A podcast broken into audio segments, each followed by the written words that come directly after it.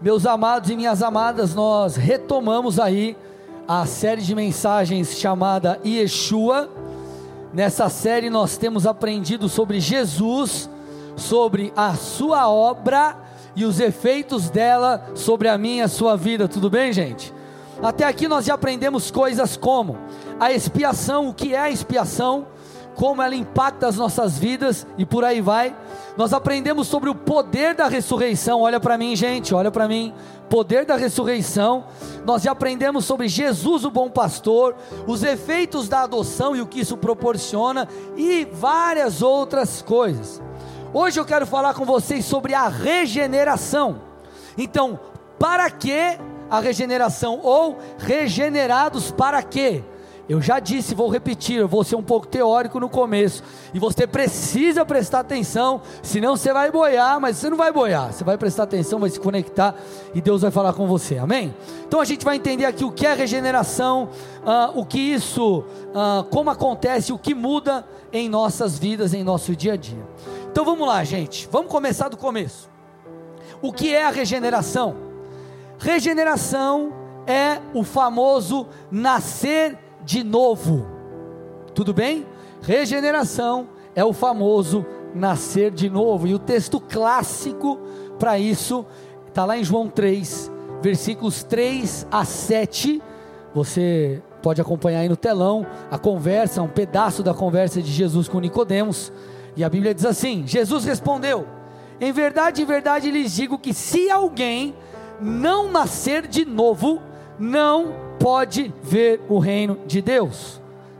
Se alguém não nascer de novo, não pode ver o reino de Deus. Nicodemos perguntou: Como pode um homem nascer sendo velho?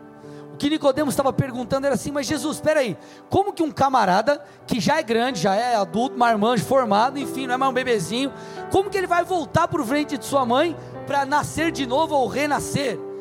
Jesus, obviamente, estava falando aqui de um nascimento espiritual, ou como alguns chamam, o renascimento, ou nascer de novo. Então Jesus diz assim: em verdade, em verdade lhes digo: quem não nascer da água e do espírito, não pode entrar no reino de Deus. Então você vai entender ao longo dessa mensagem que a regeneração é para que você tenha comunhão com Deus, ok? O que é nascido da carne é carne, e o que é nascido do espírito é espírito. Não fique admirado por eu dizer, vocês precisam nascer de novo.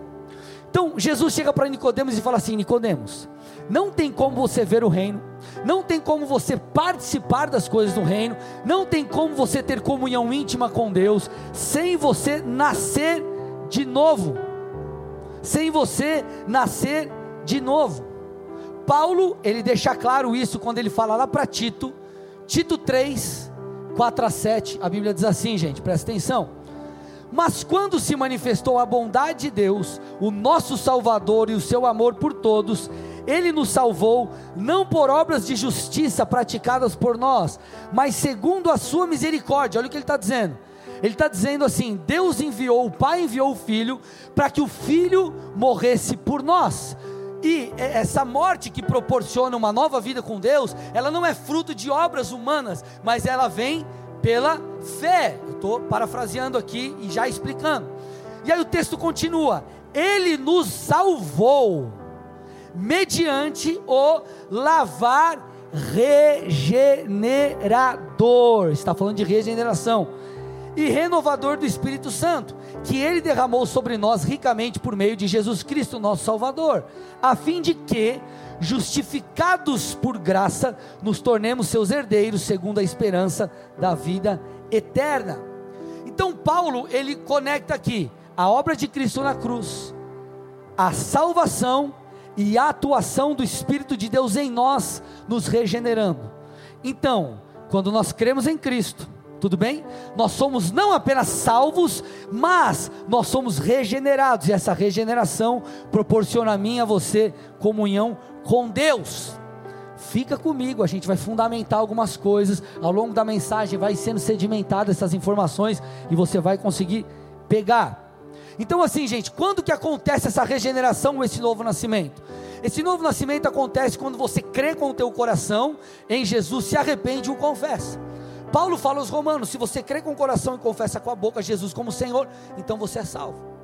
Então você está ouvindo a palavra. Volta lá atrás quando você se converteu.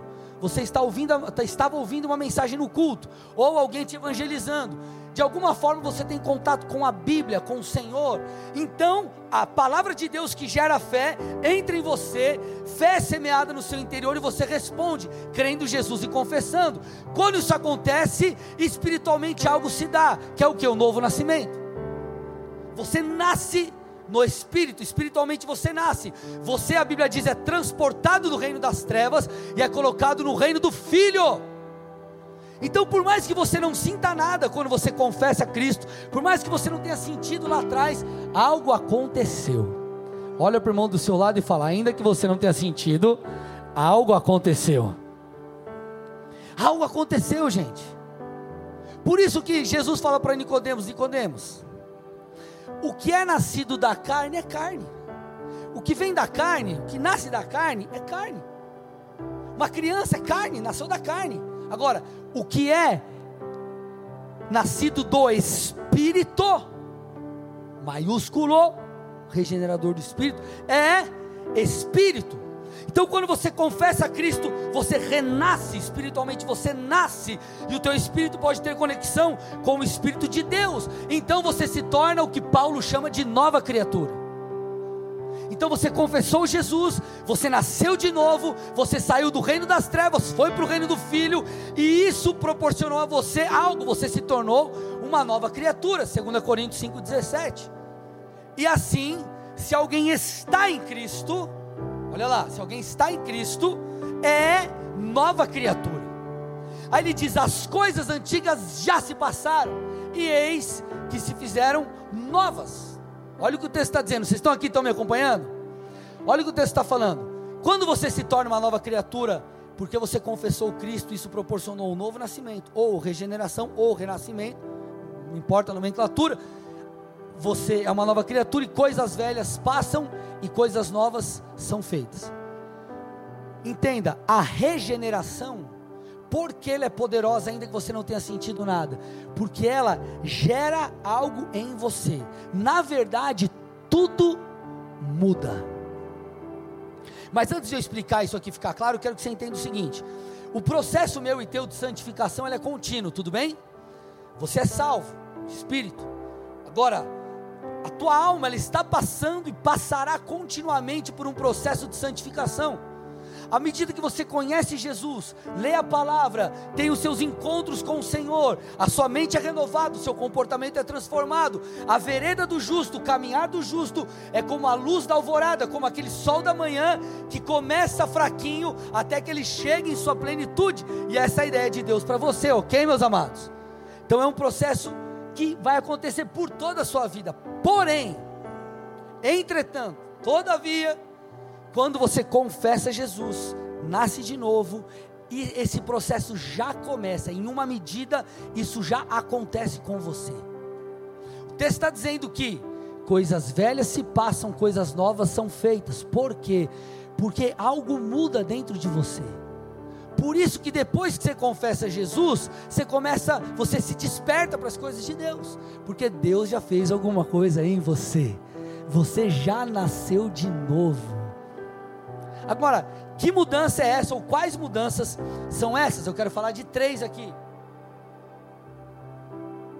O nosso coração é mudado, nossa mente é renovada e a nossa vontade é liberta. Depois que a gente trazer isso aqui, esse fundamento, esse tripézinho, a gente vai aprofundar naquilo que o Senhor quer falar conosco e fazer aqui em nome de Jesus, amém?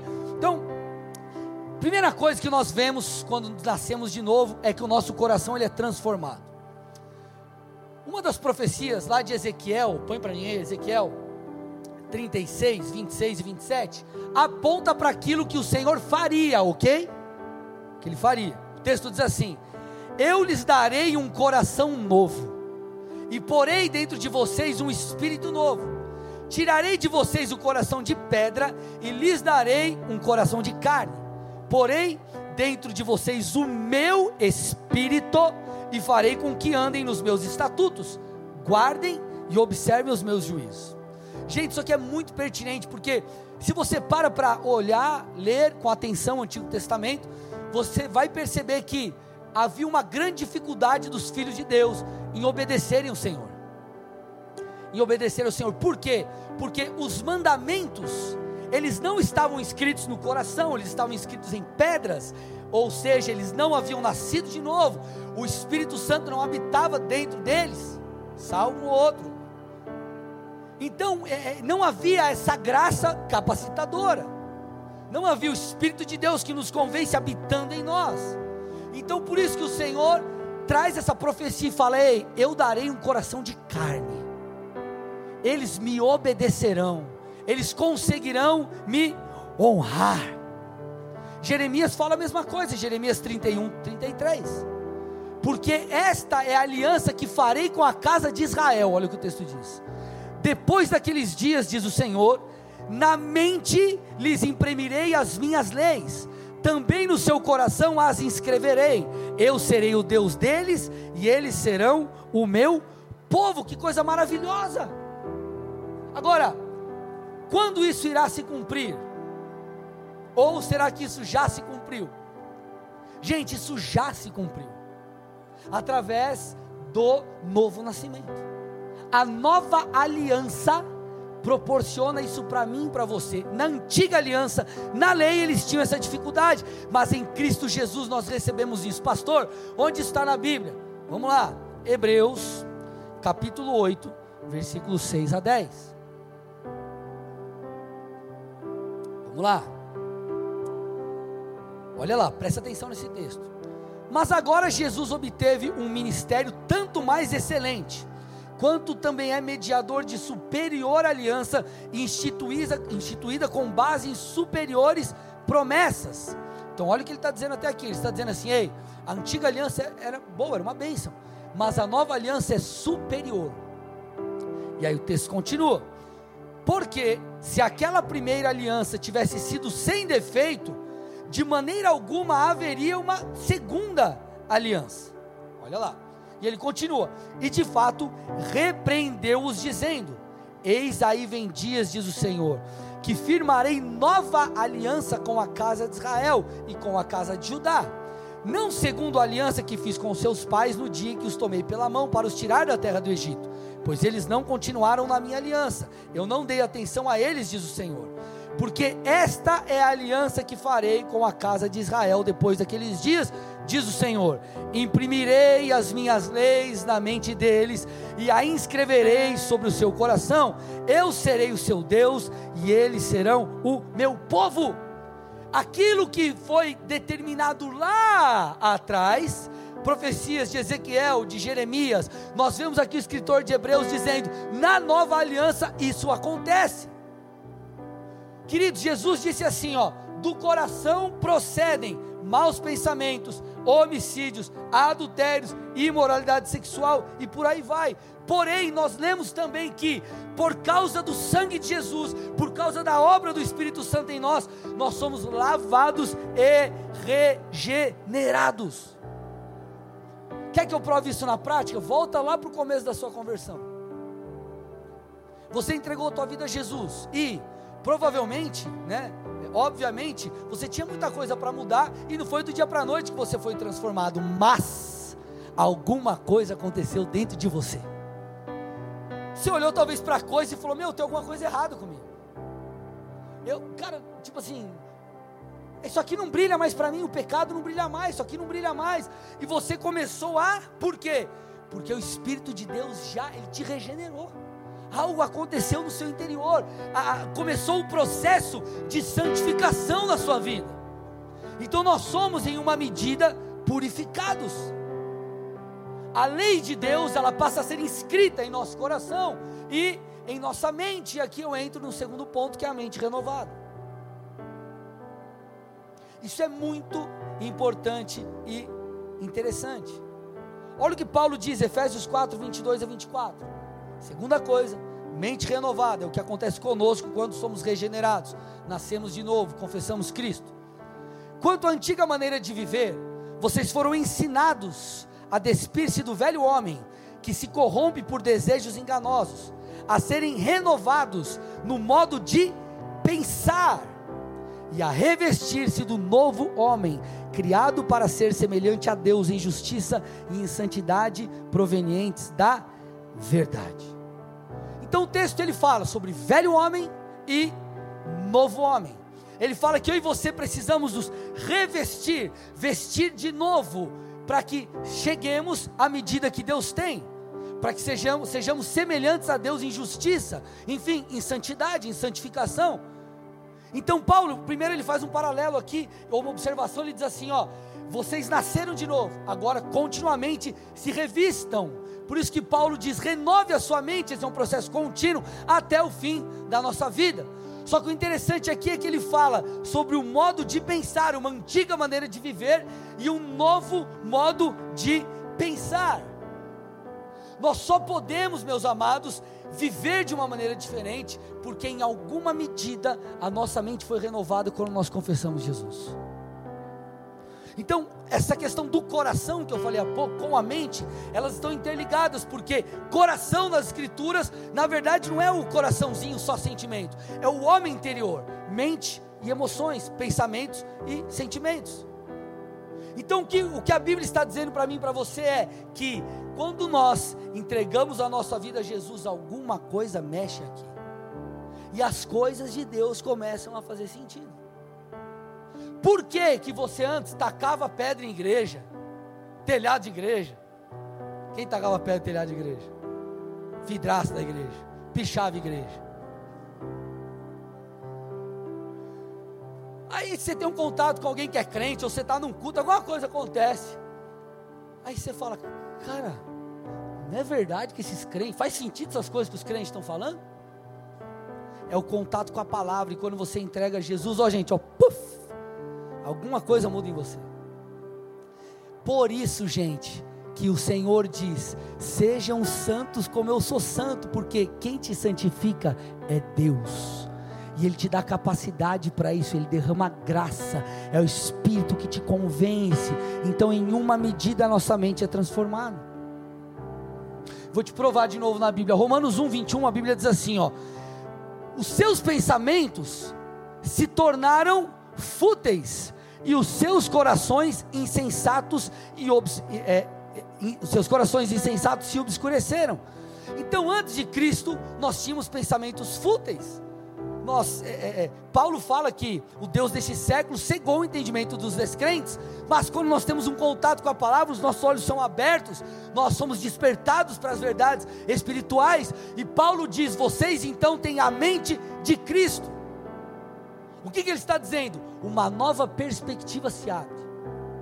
E é claro que precisamos continuar renovando o nosso entendimento para que a mente de Cristo cada vez a, a faça mais parte de nós no aspecto de, de, de, de mudança de padrões. Só que eu quero que você entenda que quando você entrega a tua vida a Jesus, algo acontece aqui também. E aí nós entramos na terceira coisa, talvez a mais poderosa delas, e vamos afunilar aqui para aquilo que Deus vai falar conosco e nos resgatar nessa noite em nome de Jesus. Amém, gente? Então, nós temos como terceiro ponto aqui a vontade, a nossa vontade ela é transformada, ou os nossos desejos são mudados, a nossa vontade ela é liberta. Então nós lemos, nós lemos, quando nós lemos ali a, o texto de Paulo falando a Tito, ele faz aquela conexão. Você tem um contato com, com você entrega a tua vida a Jesus, você é salvo e você é regenerado você é transformado, você é renovado pelo Espírito Santo.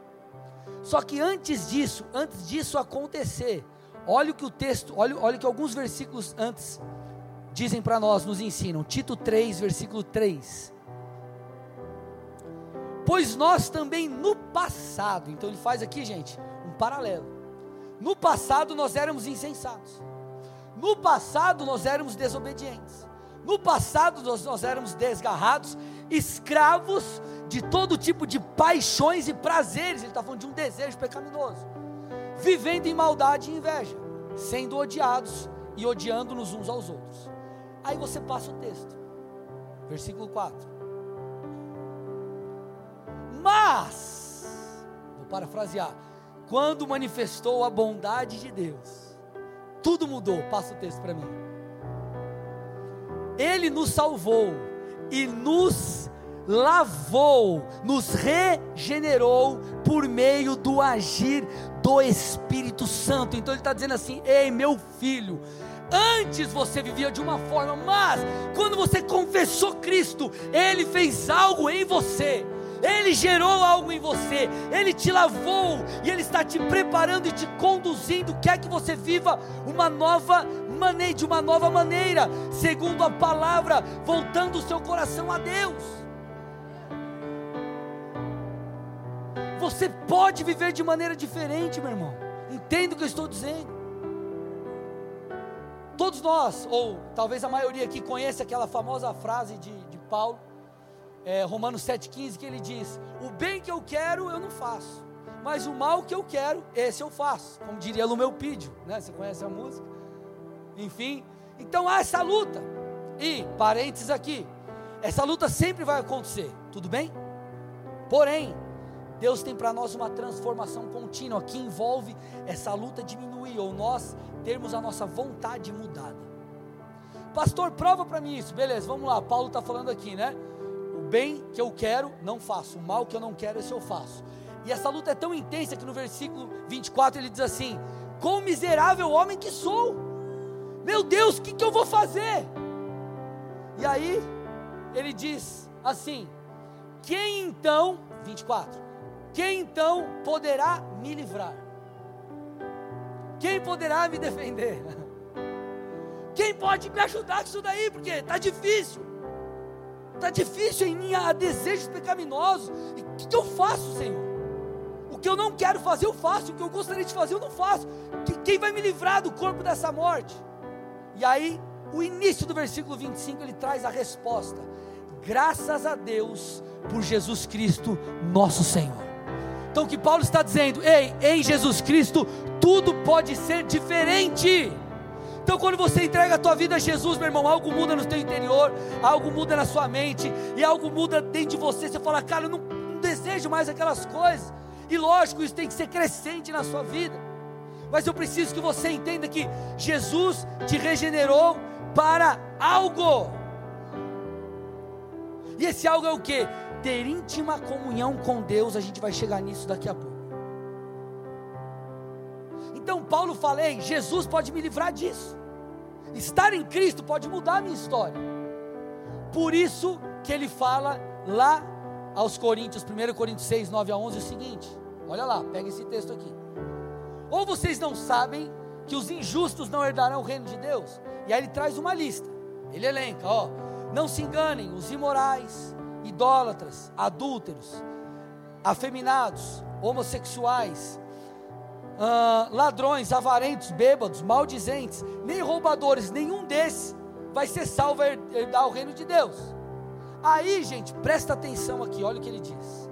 Alguns de vocês eram assim, vocês eram assim, mas vocês foram lavados foram santificados, foram justificados no nome do Senhor Jesus Cristo e no Espírito do nosso Deus, aquele mesmo que habita em você, que te convence, que te transforma. Então o que o Senhor está dizendo, ei, entenda, eu te livrei do poder do pecado. Você pode desejar a mim, você pode desejar as coisas do reino. Então a regeneração é muito mais do que eu nasci de novo. Ela aponta para algo, por isso Paulo está dizendo: ei, você é nova criatura, o que foi, foi, agora tem que ser diferente. E agora é, pode ser diferente, porque você foi lavado e você foi regenerado. Quando você confessa Jesus, muitas coisas acontecem. Por exemplo, a expiação. O que é a expiação? A expiação ela, ela, ela é como se segurasse a ira de Deus. Teu pecado foi expiado. Então a ira de Deus não te alcançou. E ela estava sobre Jesus, por isso que Jesus sentiu tamanha pressão, não era pela morte física apenas, era principalmente pela carga espiritual que ele enfrentar, a separação de Deus, a ira de Deus, os pecados de toda a humanidade recairiam sobre ele. Você é justificado. O que é justificado? A justiça de Jesus passa a estar sobre você. E o Pai te vê como ele vê o Filho. Ele te vê pelas lentes ou pelas lentes do sangue de Jesus, da obra da cruz, e não pela sua própria justiça. Porque a nossa justiça são como, pra, é, pra, é, como trapos de imundícia. Ela não pode nos salvar. E nós somos também regenerados. Agora, essa regeneração ela nos conduz a duas principais coisas. Vocês estão aqui, gente? Então, você é regenerado, nasce de novo, transformação em uma determinada medida na mente, no coração, nas vontades. Agora, isso proporciona a mim e a você muitas coisas em Deus. Muitas. Mas eu quero focar em duas. Duas principais, eu preciso de mais alguns minutos da sua atenção, tudo bem? A primeira coisa que você precisa entender é que a regeneração, é, é, essa mudança nesses três aspectos nos leva ou proporciona. Primeira coisa é dar a mim e a você a possibilidade de conhecer Deus intimamente. João 4:24 diz: Deus é Deus é e é necessário que os seus adoradores o adorem em espírito e em verdade. Quando você nasce de novo, você nasce em espírito, é um renascimento, e isso te dá possibilidade de conexão com Deus. É isso que possibilita eu, a minha, você, eu e você nos conectarmos com Deus. Por isso que Paulo diz assim, ó, ora, a pessoa natural não aceita as coisas do espírito. Por quê? Porque elas se discernem espiritualmente cara que ele está dizendo assim, ó, o cara que não nasceu de novo, ele não capta as coisas do Espírito. Eu lembro, eu devia ter ali, sei lá, uns 11 anos, eu estudava num colégio batista, minha família não é cristã, né, enfim, ainda, mas eu lembro que um amigo meu foi em casa, eu já contei a história para vocês, e ele tirou da mochila uma Bíblia, eu olhei para ele e falei, cara, como que você lê isso? Né, o que eu estava tentando dizer para ele é, cara, como que você compreende isso? Porque é, para que eu e você possamos ter um contato íntimo com Deus, nossos olhos precisam ser abertos. Se os nossos olhos não forem abertos através desse novo nascimento, nós não vamos discernir aquilo que é do Espírito. Agora, quando você se converte, meu irmão, aí tudo. Então, que antes para mim era um livro, é o livro que eu mais amo na minha vida. Vocês estão aqui ou não? Então, só o homem espiritual ou aquele que nasceu de novo uh, discerne as coisas do Espírito. Então, o principal motivo, a principal razão da regeneração é comunhão com Deus. Você precisa entender isso. Você precisa entender isso. Deus nos proporcionou isso, essa regeneração, para que tivéssemos acesso a Ele mesmo. Vamos lá, a Bíblia diz que quando Jesus morre, o que, que acontece? O véu é rasgado de alto a baixo. E detalhe, por que, que é de alto a baixo e não de baixo para cima? Porque isso aponta para um rasgar divino. Deus rasgou. Deus falou: Ei, eu estou dando a vocês agora o acesso ao lugar de intimidade. Porque quando nós falamos ali ah, do, do, do, do do Santo dos Santos existia esse véu. Santo dos Santos era o lugar onde a presença de Deus se manifestava, onde ficava a arca da aliança, que era o que? O que tipificava a presença de Deus. O sumo sacerdote tinha autorização apenas ele para entrar naquele lugar. Então, quando o Senhor mesmo rasga o véu de alto a baixo, ele está dizendo: Ei, eu agora estou abrindo um caminho através do sangue de Jesus para que você venha até a minha presença. Era isso que Deus estava falando a mim e a você, era um convite. Então Deus te regenerou para quê? Para que você tivesse acesso a Ele e mais. Aqui eu entro no segundo, tom, segundo ponto. Para que você tivesse um coração devoto a Ele. nós lemos: Deus está à procura de adoradores, tudo bem, gente? Deus está à procura de pessoas que apenas são espirituais no aspecto de um relacionamento qualquer. Deus está à procura de devoção. Quando você vai desde o Antigo Testamento, você começa a ouvir o chamamento de Deus. Não era simplesmente um chamamento, não era um chamamento moral, gente, entenda. Venha para que vocês sejam apenas puros. Quando o Senhor, olha aqui, quando Deus tira, escuta isso, tira o povo do Egito, quando Moisés vai falar com o faraó, ele diz: O Senhor manda você libertar, para que eles possam me adorar. No deserto. Então, a ideia inicial é a adoração. E a adoração, o amor envolve obediência. Mas tudo começa com a devoção. Deus ele pede, Jesus disse, nós temos que amá-lo de todo o coração, de todo o entendimento, com toda a força, com toda a alma, enfim, com tudo. Isso fala de um ser completo. Você precisa amar a Deus com todo o seu coração. Ou você acha que Jesus morreu e te regenerou para que você ser bonzinho só? Seja bonzinho. Jesus não é o mestre da moral, ele é o filho de Deus que te amou e te chama para um relacionamento íntimo. Eu li esse texto hoje, ele fez assim com a minha cabeça, ó, puff. Simples, mas deixa entrar aí no teu coração essa verdade. Lucas 12, 15, parte B do texto. Ou vamos ler inteiro aqui, ó. Tenham cuidado e não se deixem dominar por qualquer tipo de avareza. Pause. Por que, que ele fala da avareza? Na parábola do semeador você vai entender que a avareza, ela é uma das coisas que rouba a semente da palavra, rouba o frutificar daquilo que vem de Deus, ok? Fecha parênteses, olha lá. E ele diz: Porque a vida de uma pessoa não consiste na abundância dos bens que ela tem. Jesus está dizendo assim: Ei, a vida de um homem, a vida de alguém, ela não se resume em conquistar. A vida cristã não diz respeito a ter, diz respeito a ser, a tornar-se. O que é a regeneração? É um tornar-se. Claro que, gente, é lícito, não estou dizendo para você agora, como eu sempre digo, virar monge, morar na igreja e não correr atrás, mas daquilo que Deus tem para você, corra atrás, prospere, cresça, enfim, desenvolva aí a tua empresa, teu negócio, tuas finanças, que você prospere em nome de Jesus. Mas o Senhor traz um padrão, ele diz: me busque em primeiro lugar. E todas essas coisas lhe serão acrescentadas. Que coisas? Se você for lá para é, Mateus 6,33, você vai voltar uns versículos, você vai perceber que ele fala de que coisas? Coisas básicas. Então o Senhor está dizendo assim: Ei, eu vou cuidar de você, mas se preocupe primeiro comigo. Eu tenho que ser a sua prioridade. Essa é a ordem.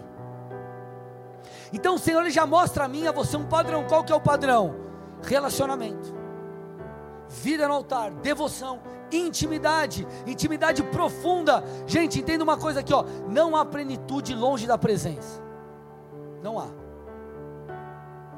E quando eu falo presença, entenda, não é apenas você fazer uma oraçãozinha, vir ao culto ou qualquer outra coisa parecida, mas é você responder à medida que Deus tem para você hoje. Escute. Talvez para você que está chegando agora, o, culto seja suficiente. Mas talvez você que já caminha um tempo com Deus, um culto não é suficiente. Você precisa ir mais fundo. Você precisa passar mais tempo com Deus. E à medida que você aceita esse convite, você vai crescendo, você vai desenvolvendo, vai amadurecendo, vai, tornando, vai, vai é, é, está mais próximo de Deus, passa a estar mais próximo de Deus, tem mais revelação, cresce, desenvolve, é cheio, porque um abismo chama outro abismo, e você vai respondendo aquilo que o Espírito de Deus está te chamando para fazer. Atos 17, ele mostra, versículos 26 e 27, para que o homem foi criado. Olha lá, põe para mim aí. De um só homem fez todas as nações para habitarem sobre a face da terra havendo fixado os tempos previamente estabelecidos e os limites da sua habitação. Então, olha o que ele diz: De um só homem Deus fez todas as nações. E aí, o próximo versículo: Para buscarem Deus. Para buscarem Deus, Você não foi feito apenas para conquistar, você foi feito para se relacionar, principalmente com Deus. A parábola do semeador, eu disse há pouco para vocês, ela fala basicamente de um semeador que sai a semear, e essa semente, o texto fala sobre quatro solos. Três solos a semente não vinga, não frutifica, no quarto ela frutifica. O que é a semente? A semente, o Senhor nos explica que é a palavra de Deus. Uma das sementes lançadas não foi, é, não vingou, não frutificou, por quê? Porque ela caiu entre os espinhos. Agora, o que eram esses espinhos? Então, recapitulando, o semeador saiu a semear em quatro solos. Um dos solos era o solo que, é, que, que tinha espinhos, a semente caiu entre os espinhos. O que isso representa? Jesus explica. Marcos 4, 18 a 19. Os semeados entre os espinhos são os que ouvem a palavra, os que se relacionam com Deus, os que oram, os que buscam a Deus. Mas as preocupações deste mundo, a fascinação da riqueza e as outras ambições sufocam a palavra e ela fica infrutífera. Sabe o que Jesus está dizendo a mim e a você? Que coisas como, por exemplo, as preocupações, elas podem nos afastar da presença. Por isso que o Senhor diz: confie em mim. O Senhor não disse que te livraria do mal ou te tiraria do mundo. Você está no mundo, passará por dias difíceis. Por isso ele nos encorajou a ter bom ânimo. Mas ele diz: confia, porque quando nós confiamos, nós ficamos livres para nos conectar com Deus. Quando você entrega a Deus que tudo pode, ao Todo-Poderoso, então você descansa nele. E essa é uma chave para que você não deixe de desfrutar da presença. O texto fala sobre a, a, a fascinação das riquezas. Gente, é, prosperar todo mundo quer, e não, é, há nenhum problema nisso. Isso é lícito, você tem que buscar. Agora, ele fala sobre a fascinação, ou o amor ao dinheiro, ou quando algo te tira da presença de Deus. Escute, posso falar uma coisa aqui? O Jesus fala sobre você não pode adorar a dois senhores. Aí no texto ele cita Deus ou a Mamon. Tudo bem? Está falando ali de, de, de um Deus das riquezas, um demônio, na verdade. Ok? Que é aquele que propaga o amor ao dinheiro. Se você ama o dinheiro a ponto disso te impedir de se relacionar com Deus, você está adorando a um outro Deus. Sabe o que acontece ou acontecerá com quem vive assim? Ficará cego espiritualmente. Sabe por quê? A Bíblia diz que nós nos tornamos parecidos com quem adoramos. Se você serve a outros deuses, você serve a deuses que não falam. Tem boca que não fala, a Bíblia diz. Tem ouvidos, mas não ouvem. Agora, o nosso Deus é um Deus que não está pendurado no madeiro. Amém? Ele ressuscitou. Por isso que você precisa ter um coração devoto a Ele. E se você se volta para outras coisas, teu coração é capturado, você se torna um idólatra e você fica cego para as coisas espirituais. Por isso que a semente fica infrutífera. Por isso que você não frutifica, você não cresce, você não avança espiritualmente, você não se relaciona com Deus na medida que Ele espera. E aí ele fala sobre outras ambições, que podem ser outras coisas que o Espírito de Deus está falando aí com você. Eu quero que você entenda nessa noite que o Senhor te regenerou para que você andasse em intimidade com Ele. Intimidade é intimidade, não é superficialidade, é profundidade. Ele quer que o meio do teu coração se volte para Ele, Ele tenha prioridade, primazia sobre as nossas vidas. Algo muito interessante quando você estuda a, as casas, podemos dizer assim, de Deus no Antigo Testamento. Templo de Salomão, tabernáculo de Moisés, tabernáculo de Davi. E é interessante porque lá em Amós, um dos profetas menores, a Bíblia fala sobre o anseio de Deus de reerguer o tabernáculo de Davi. Olha o que o texto diz, Amós 9, 11, 11 e 12. Naquele dia eu levantarei o tabernáculo de Davi. Presta atenção a partir daqui, amados. Nós estamos no ponto principal da palavra. Naquele dia eu levantarei o tabernáculo de Davi. Eu vou reparar as brechas e levantá-lo das suas ruínas. Eu vou restaurá-lo para que volte a ser como era nos dias da antiguidade, para que meu povo tome posse do restante de Edom e de todas as nações que são chamadas pelo meu nome, diz o Senhor que faz estas coisas. Gente, sabe o que era o tabernáculo de Davi? Uma tenda simples com a arca da aliança no meio. Tenda simples, com a presença de Deus tipificada pela arca da aliança no meio. E ele era totalmente diferente em estrutura e beleza de construções né, de outros templos. Agora, o que, que o Senhor queria tanto reerguer naquele lugar? Ele não queria reerguer um templo. O Senhor estava preocupado com o que acontecia lá. Escute, o Senhor não queria reerguer o templo, ele queria reerguer o que acontecia lá. Então, Davi, o que, que ele faz? Ele traz a arca da aliança de volta, ou resgata a presença de Deus e põe no templo, que se tipifica eu e você. E o que, que ele faz naquela tenda simples com a arca da aliança no meio? Ele ordena que levitas adorassem ao redor da presença por 24 horas, 24 horas por dia. Aí talvez, talvez você diga assim, beleza, pastor, mas qual era o contexto dessa época? Será que o povo estava quebrado? O povo estava amargurado, tão triste, abatido, que não tinha outro lugar para eles irem. Gente, se você parar para avaliar o contexto dessa época, o povo de Judá, se comparado com outros momentos, vivia dias de glória. O rei Uzias, é, ou nos dias do rei Uzias, a nação ela prosperou economicamente, militarmente, de tal forma que se tornou uma potência naquela, naquela época do mundo ali conhecido até então. Uzias, talvez Uzias depois de Davi, foi o maior conquistador de Israel. Porém, mesmo assim, o Senhor disse: Ei, não importa o que vocês conquistaram, se vocês alcançaram as promessas, eu quero que vocês resgatem a adoração e a devoção. A vida com Deus não tem a ver com cumprimentos das promessas em você. Cumprimento das promessas tem a ver com a fidelidade de Deus e com aquilo que Ele quer fazer através de você. Mas o principal ponto é quem você é e como está a sua vida diante de Deus. Esse é o grande ponto. Então o povo vivia dias de bonança, de abundância, mas mesmo assim o Senhor, ei, falta algo. Falta a minha presença, falta devoção, falta quebrantamento.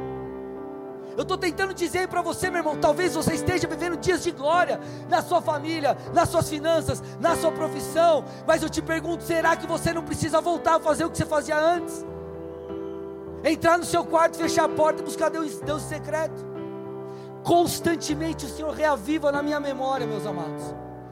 Quando eu chegava da faculdade, chegava da faculdade lá em 2005, 2006, sei lá, na casa dos meus pais, e eu fazia o que à noite? Botava o meu foninho, com algo chamado MP3, que é um negócio que parecia um, um, um Discman ou um Walkman.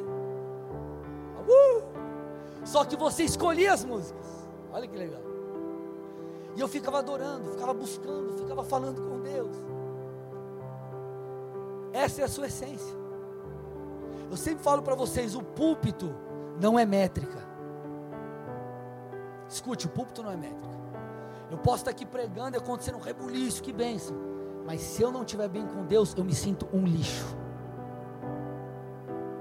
A vida cristã não tem a ver com fazer, tem a ver com ser e com tornar-se. Deus te regenerou não apenas para que você flua nos dons, não apenas, enfim, Deus fez isso para que você estivesse diante dEle. Gente, o tabernáculo de Moisés, por exemplo, era uma obra-prima tão maravilhosa que a Bíblia fala sobre um enchimento do espírito nos artesãos para que eles pudessem fazer aquilo. O templo de Salomão era algo impressionante. Ouro, metais foram usados, um negócio incrível. Mas o tabernáculo de Davi era uma tenda simples. Enquanto que chamava a atenção no tabernáculo de, de, de, Moisés e no templo de Salomão era a beleza da estrutura. O que chamava atenção no tabernáculo de Davi era a presença de Deus. Era a presença de Deus. Você consegue entender que Deus te regenerou para que você tivesse acesso a Ele? Deus é Espírito. E se você não tivesse nascido de novo, no espírito, você não poderia buscá-lo. Deus fez tudo novo, Ele mudou o seu coração, Ele mudou a sua mente, Ele quebrou o poder do pecado, para que você deliberadamente pudesse amá-lo, se entregar a Ele, se apresentar diante dEle com devoção. Meus amados, nós precisamos de fervor, de intensidade tem a ver se você, uns gritam, outros rodam, outros correm, outros pulam, ou outros ficam quietos no seu lugar. A questão não é o que você faz, a questão é o seu coração. Porque Deus está de olho não apenas naquilo que você faz, mas em como você faz. Deus está em busca de adoradores e não necessariamente de adoração. Aspas, adoração. Você pode fazer coisas maravilhosas para Deus, obras incríveis. Mas ele pode chegar e falar assim para você: Eu nunca te conheci. Ele diz isso. Senhor, mas nós expulsamos demônios em teu nome. Eu nunca te conheci. Sabe qual que é a palavra original do conheci aqui? Ginoscos, ele fala sobre uma intimidade. É como a intimidade entre o casal sexual, é a, a intimidade mais profunda. Então o Senhor está dizendo: Ei, vocês fizeram coisas por mim, mas eu nunca te conheci. Eu nunca tive um relacionamento íntimo com você.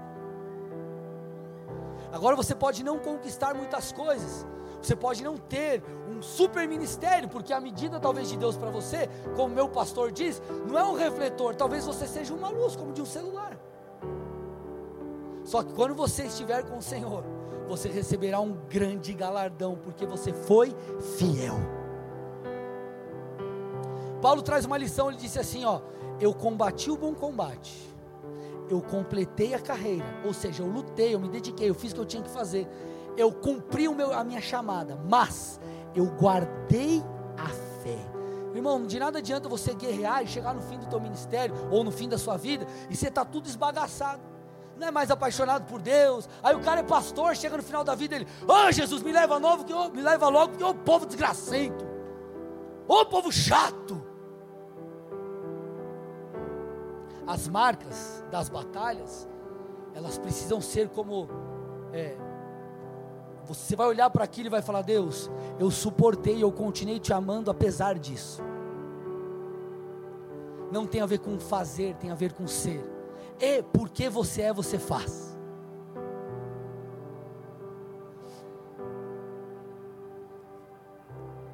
Pedro é um bom exemplo. Pedro negou Jesus. Mas você vê em João 20 Jesus soprando o Espírito de Deus, e ali fala não do dunamis, do poder, mas fala da pessoa do Espírito de Deus em nós, já apontando para aquilo que acontece quando nós entregamos a nossa vida a Jesus. Mas lá em Atos 2, ele recebe o poder de Deus, e você vê o mesmo apóstolo, todo que era antes temeroso, que havia negado a Jesus, pregando, e o que? Se movendo e milhares, três, cerca de 3 mil pessoas se convertendo, por quê? Porque ele tornou-se. E ele recebeu algo de Deus. Davi morava num lindo palácio. Mas olha o que ele disse em Salmos 27, 4. Salmos 27, 4. E fica deixa aí para a galera do louvor, né?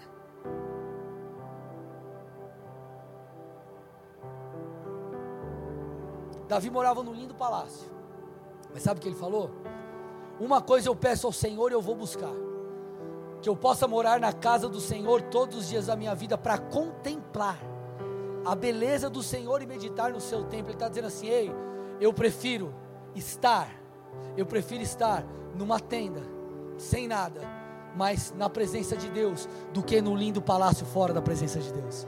Porque a minha medida é o contemplar Deus eu desejo e eu vou buscar. Olha lá, eu te peço e eu buscarei. Eu fui regenerado, você tem que pegar isso. Óbvio ali, nós não estamos falando de alguém que nasceu de novo como eu e você, mas entenda o princípio, ei, Senhor, eu fui renovado, eu fui regenerado, e agora eu vou te buscar, eu te desejo, olha o anseio de Davi. Deus, eu sei que existem coisas maravilhosas e preciosas, mas nada se compara a Ti. Eu troco isso Porque eu sei, nem só de pão viverá o homem, mas de toda a palavra que procede da boca de Deus. Eu sei, Senhor, que ao homem não compete conquistar, mas ser e tornar-se. Será que você pode dizer como Davi, Senhor, eu eu quero habitar em tua presença. Eu abro mão do que for necessário por isso.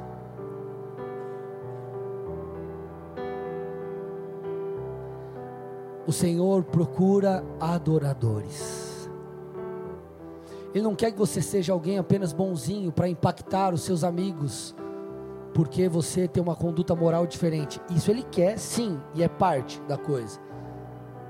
Mas ele quer que você se aproxime dele e o que você faz, a sua moralidade, ela é fruto da habitação de Deus em você, do, do regenerar, do, da, da, da, da transformação que o Espírito de Deus opera em você por meio do relacionamento. Pastor, eu não consigo mudar a coisa em minha vida.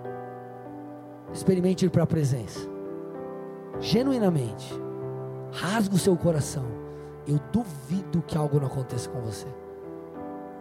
Se posicione em arrependimento e vai para a presença. Eu duvido que algo não aconteça. Nós precisamos, meu amado, buscar a face de Deus. Nós precisamos contemplar. Sabe o que é contemplar? É olhar para algo por muito tempo e com atenção. Imagina, você está num lugar e você vê uma paisagem assim, aquela coisa linda, aquele pôr do sol, e você fica olhando. Meu Deus, que lindo! E você está lá contemplando. Tempo e atenção. Tempo e atenção. Davi disse: Eu prefiro morar em uma tenda, mas contemplá-lo, do que estar em um palácio. Davi se expôs quando ele dançou diante da presença de Deus. Ele foi até repreendido por isso. Olha o que Maria fez, nós lemos aqui no momento das ofertas. Ela pegou um perfume caro, jogou nos pés de Jesus, lavou com seus cabelos, é, é, enxugou com seus cabelos. Ela se expôs, por quê? Porque ela amava Jesus. Você precisa se expor à presença. Você precisa se entregar a Jesus. A regeneração fala disso. A adoção fala sobre isso. Nós sermos adotados, uma das facetas da adoção é o que? Eu te chamei para um relacionamento de pai e filho. Jesus podia ter salvado você sem ter te adotado. Ele não precisava te adotar. Eu morri por você, eu te amei, eu te salvei. Mas ele não apenas te salvou, ele te trouxe, te adotou como filho. E isso aponta uma das coisas para um relacionamento íntimo. Por isso que você vê, você, as escrituras dizem, Abba Pai, Paizinho. Feche seus olhos.